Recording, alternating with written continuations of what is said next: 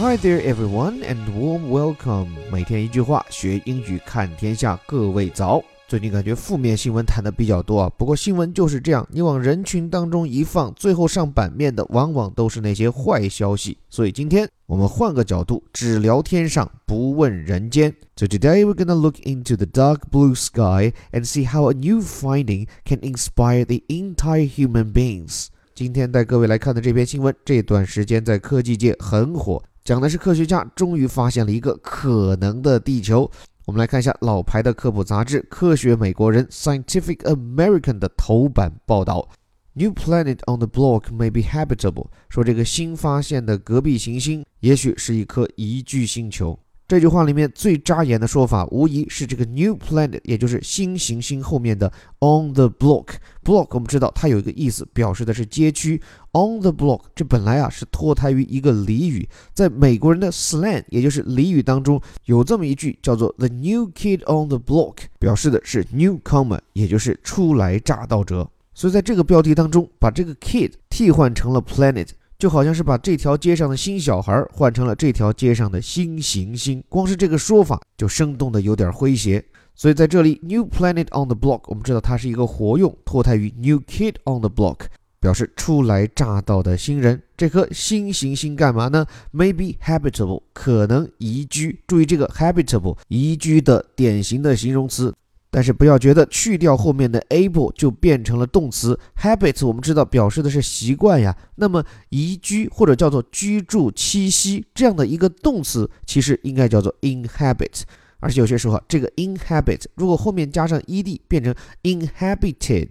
那也是一个形容词，比如说 inhabited island 就是有人居住的小岛。那么这两个形容词什么区别呢？这个 inhabited 指的是有人居住的，而这里我们看到的是可以居住的，一个是有没有，而这里这个指的是能不能。那么既然这颗星球可能有人居住，来看它究竟在哪儿呢？The Earth mass world orbits a dim, quiet star just eleven light years away. 说这颗与地球质量相当的星球是环绕着一颗暗淡而安静的恒星，这颗恒星距离我们有十一光年之远。这句话乍看上去生词不少，我们带各位来拆解。首先，the Earth mass world，这个 mass 指的是质量，Earth mass 就指的是它的质量与地球差不太多。后面居然用上了 world 世界这个词，关于世界这个表意在这里真的是都扎堆了。一个是上面讲到的 planet，一个是就在前方的 earth。不管讲行星讲地球，其实说到底指的都是我们人类生活的 world 世界。那么这样一个与地球质量相当的新行星，它干嘛呢？Orbits a dim blah blah blah，一个 orbit，请大家务必搞清楚，这是一个动词，其实也不难判断嘛，因为前面有一个 world，所以这里就用了第三人称的单数，说这个新地球它是环绕着什么呢？A dim quiet star。先说明一下，这个 star 指的一定是恒星，而 planet 呢，如果要强调，指的就是行星。而这颗恒星跟我们太阳相比呢，首先 it's dim。Dim means it is dark，所以 dim 的意思就是昏暗的。后面这个 quiet 表示的是安静，表示这颗恒星表面的活动没有那么活跃。但是用 dim 至少还可以从色泽上加以辨认，用到 quiet，即其实就已经把这颗星球写得像是一个人了。在后面紧跟着 star 是 just eleven light years away，其实这一部分都是用来修饰这个 star 的。说这颗恒星离我们有多远呢？是 eleven light years away，十一光年。好吧，这个距离相信有生之年我们都很难到达。要知道，以光的速度在太空当中走了十一年才能从地球到达这一颗，所以即便上面有生命，人类想过去移民，我看悬得很。但是距离不是问题，这颗新发现的行星这段时间一直是西方媒体关注的焦点。在这里，作为一个文科生当中的天文爱好者，我结合着科学美国人的报道给大家说道说道。这颗行星的名字啊，名叫 Rose One Two Eight b。之所以后面加上一个 b，是因为它所环绕的这颗恒星就叫做 Rose One Two Eight。这颗行星的质量跟咱地球比，在文中也有说明，是一点三倍左右。但是还有个问题，这颗行星啊，离它的太阳，也就是前面讲到那颗恒星。它的距离比起咱们地球离太阳要近得多。这带来一个什么结果呢？首先，它的公转时间就短呀。你想想看，它半径小嘛，所以在咱地球上，我们围太阳转一圈要经历春夏秋冬，但是在这颗行星上，它的公转周期只有九点九天。于是问题显而易见，难道这颗星球不会被它的太阳烤化了吗？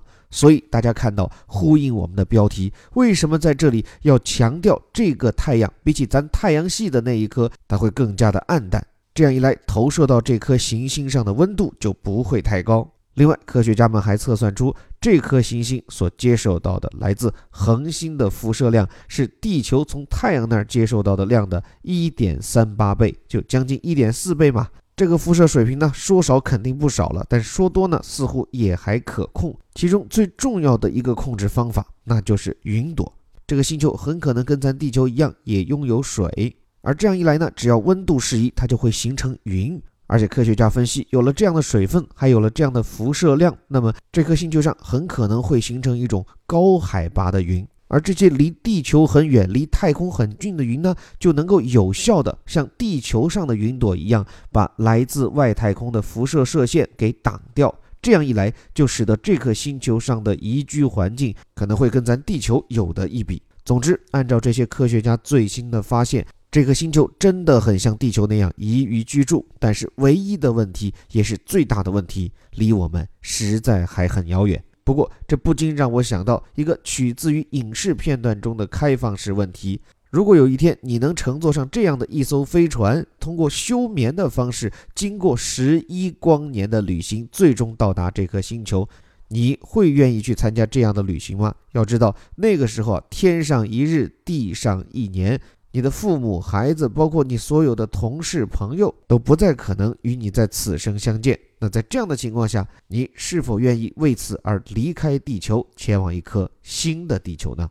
对了，最后再给各位推荐一下这本杂志《Scientific American》科学美国人。这本杂志不仅在美国，在全世界科普杂志中的地位啊，都是举足轻重，因为它资格很老。以前我在头条课里专门对它做过介绍。就这本杂志是美国存续到今天一直还在连续出版的最古老的杂志，从1840年代，也就是中国人经历鸦片战争那会儿开始，一直到今天。所以，一个民族、一个国家对科学的热情，如果能够成为一个薪火相传、代代绵延的东西，就像这本经久不衰的杂志所代表的那样。那我想，这个国家的科学人口的基础一定会格外宽厚。这种人人看科普、人人爱科学的氛围，不仅仅意味着这个国家的未来可能从中涌现出很多的专业人才，更重要的是，在大家的思维层面、论证问题的方法层面，可以培育出更多的理性和客观。所以我也振臂高呼，趁着我们现在有果壳、有知乎，我也希望有更多的科普作家，有更多的科普平台能够进入到我们的公众视野。特别是我们很多的科学家们，能够放下身段，用平时的话语向普通人介绍科学常识和最新的科学成果。我想如此的话，善莫大焉。因为这不仅可能会从听众当中走出下一个爱因斯坦，更重要的是，只有通过这样积极的科普，才能够挤压这个国家一直根深蒂固的伪科学的空间。这里是带你看懂世界顶尖报刊头版头条的虎哥微头条，最后要有一个重大福利送给各位。大家知道，我们有一个讲读原版畅销书的栏目，登录了喜马拉雅。在幺二三知识节这一天，喜马为我们提供了优惠券。所以，如果大家从现在开始啊，就领取这个优惠券，你就可以在十二月一号开始以五折的价格来购买我们的产品。说实话，即便是以原价，以我们提供的这些书目和内容来看，我想也一定是物有所值。更何况现在有新的五折活动。再观望真的就没必要了。具体的方法可以点击下方海报，或者是在我们的微信公众号里面通过阅读原文链接领取优惠券。最后还是那句口号：我们每天一句话，学英语看天下。我是林伯虎，我们明天见。